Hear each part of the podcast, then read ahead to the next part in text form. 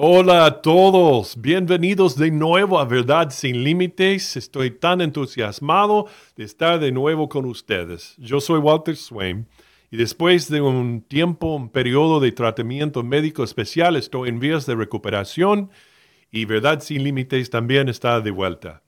Gracias por los buenos deseos y oraciones que me han expresado durante este tiempo de descanso y recuperación.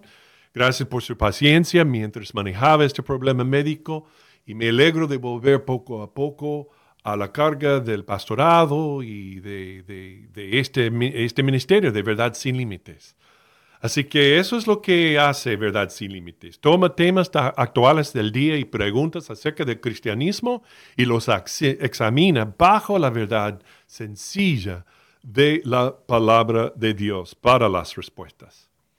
Te agradezco enormemente que vuelvas a, tomar eh, este ministerio conmigo de verdad sin límites, incluyendo a otros también. Y lo mejor, la mejor manera de hacerlo es hacer clic en like y también clic en seguir el podcast y compartir el enlace al podcast con todo el mundo.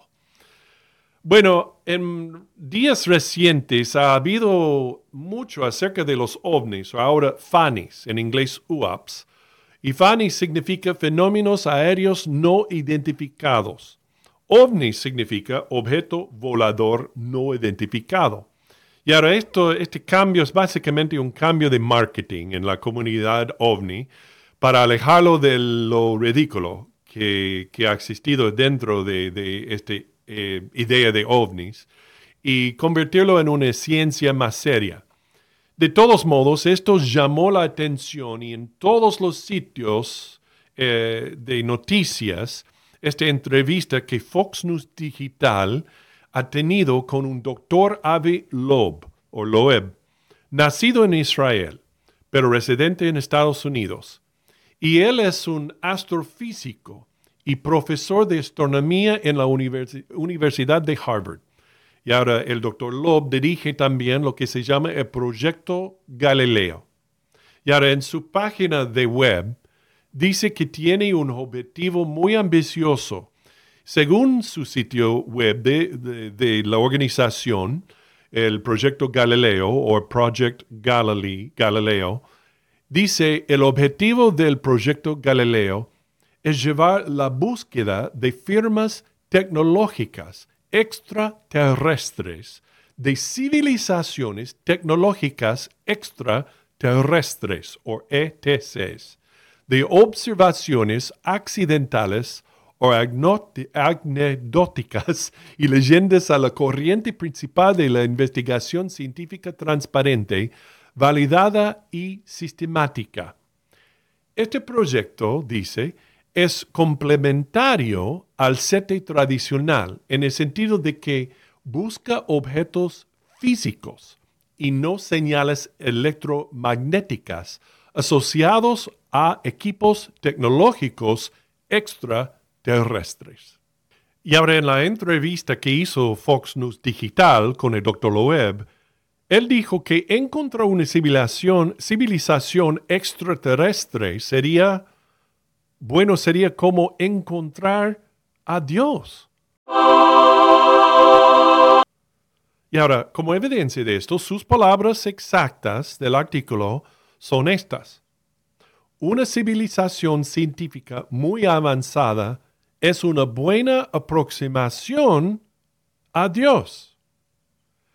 Y ahora, esto no es tan sorprendente escuchar algo así de la comunidad científica o de científicos.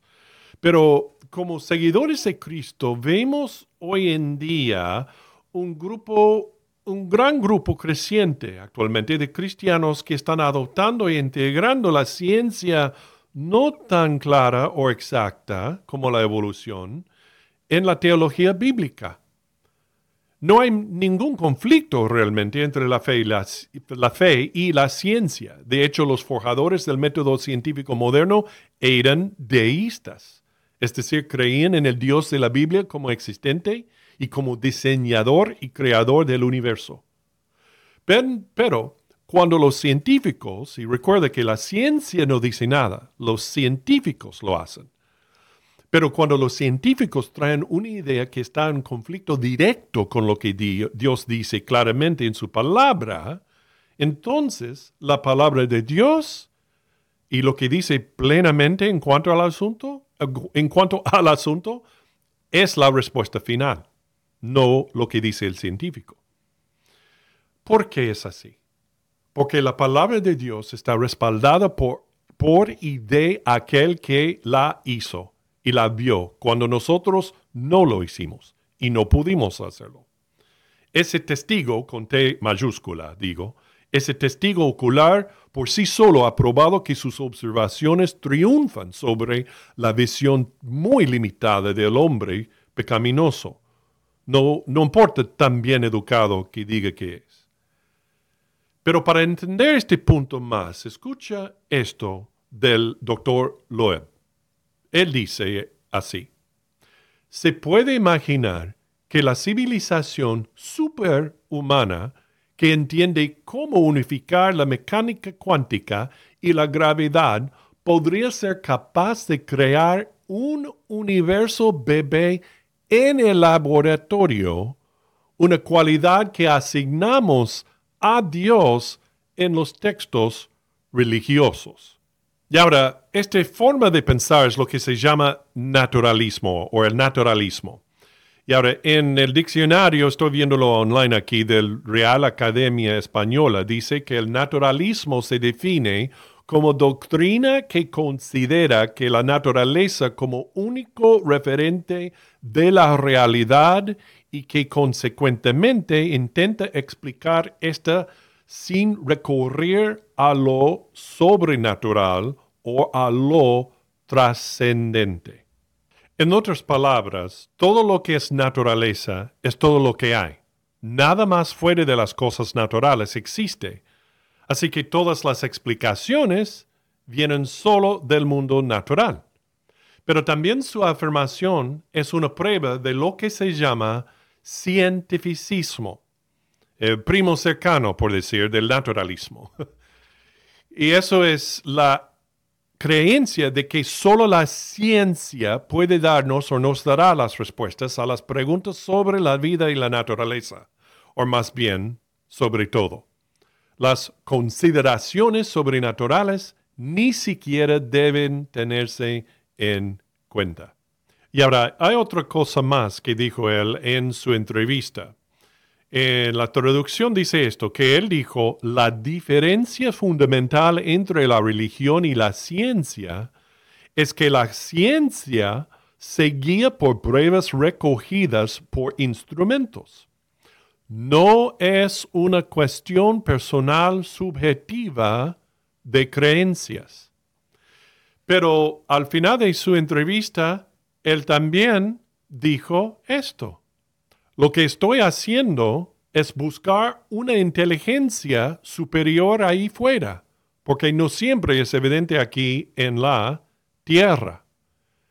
Entonces, él acaba de decir, repito, la diferencia fundamental entre la religión y la ciencia es que la ciencia se guía por pruebas recogidas, por instrumentos. No es cuestión personal ah, de creencia. Pero, pero él dijo su premisa presupuesta, preconcebida, su razón entera, que él está dedicando su única investigación científica es a su materia subjetiva de la creencia que los, las civilizaciones extraterrestres existen. ¿Ves la contradicción en esto?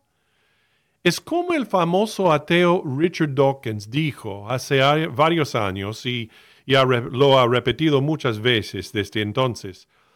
Como vemos aquí en este clip del documental de Ben Stein, que se llama Expel, no, Intelligence Allowed, quiere decir expulsados, no se permite la inteligencia. Y él dijo esto, por traducción, él dijo esto. ¿Cuál cree que es la posibilidad de que el diseño inteligente resulte ser la respuesta a algunas cuestiones en genética o en evolución? Hizo el que entrevistaba a Richard Dawkins. Richard Dawkins respondió así.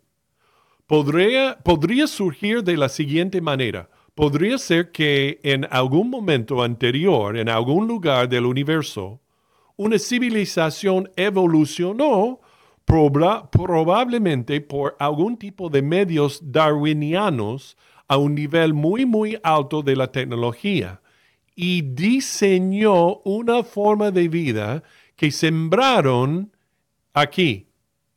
Tal vez este planeta, ahora que es una posibilidad y una posibilidad intrigante, y supongo que es posible que puedas encontrar pruebas de ello. Si nos fijamos en él, en el detalle, los detalles de la bioquímica, la biología molecular, es posible encontrar una firma de algún tipo de diseñador. Y ahora, Richard Dawkins pensaba que el diseño inteligente podría ser una búsqueda legítima.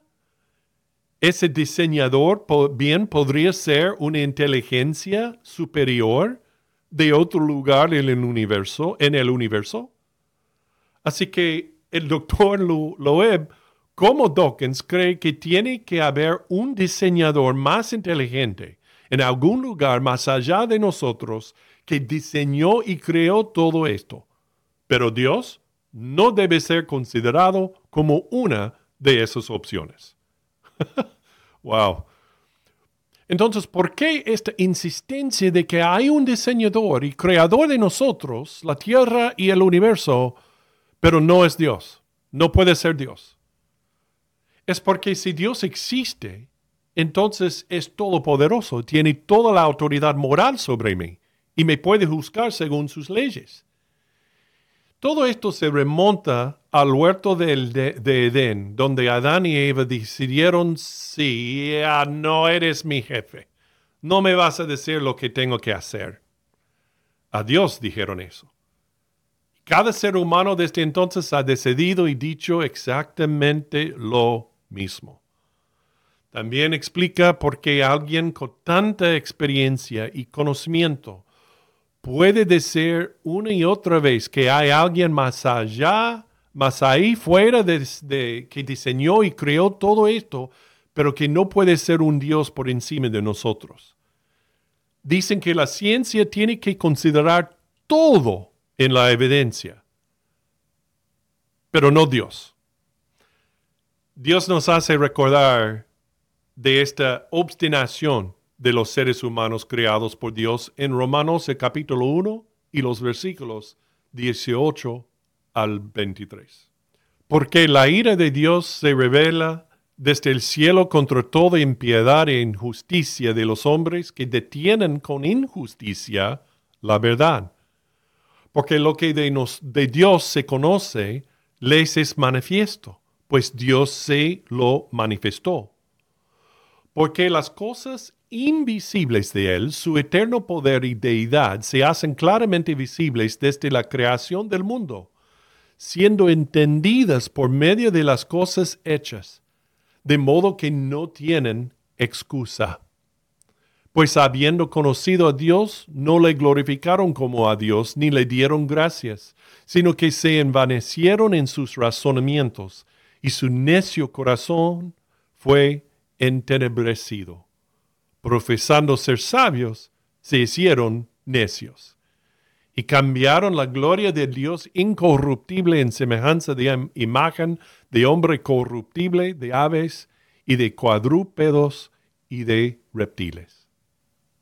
Entonces, mi amigo, recuerda cuando vayas a ese museo de, de ciencia o escucha a estos científicos hablar, dando discursos, o si lees lo que escriben, recuerda que su objetividad proyectada no es tan, en realidad no es tan objetiva.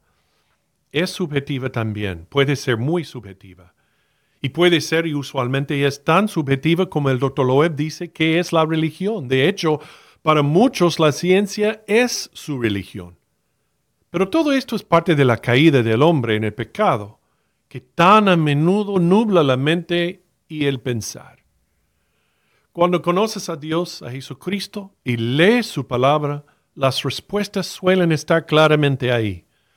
Dios te hace volver a, a ver la realidad como realmente es y no como el hombre pecador supone que debería ser. ¿Conoces a este Jesús que te creó y luego hizo todo para salvarte de tu pecado y de tu alejamiento, alejamiento de Él a causa de ese pecado? Él murió y resucitó por ti. Entonces entrega tu vida a Él hoy y deja que Él abra tu mente y corazón a todo, haciendo todo eso tan asombroso y maravilloso. Bueno, gracias de nuevo por estar conmigo aquí en Verdad Sin Límites. Y no te olvides de hacer clic en like y en seguir el podcast y comparte este podcast con todos los demás. Y sigue a Jesús. Porque cuando haces eso, siempre seguirás a la verdad. Hasta la próxima.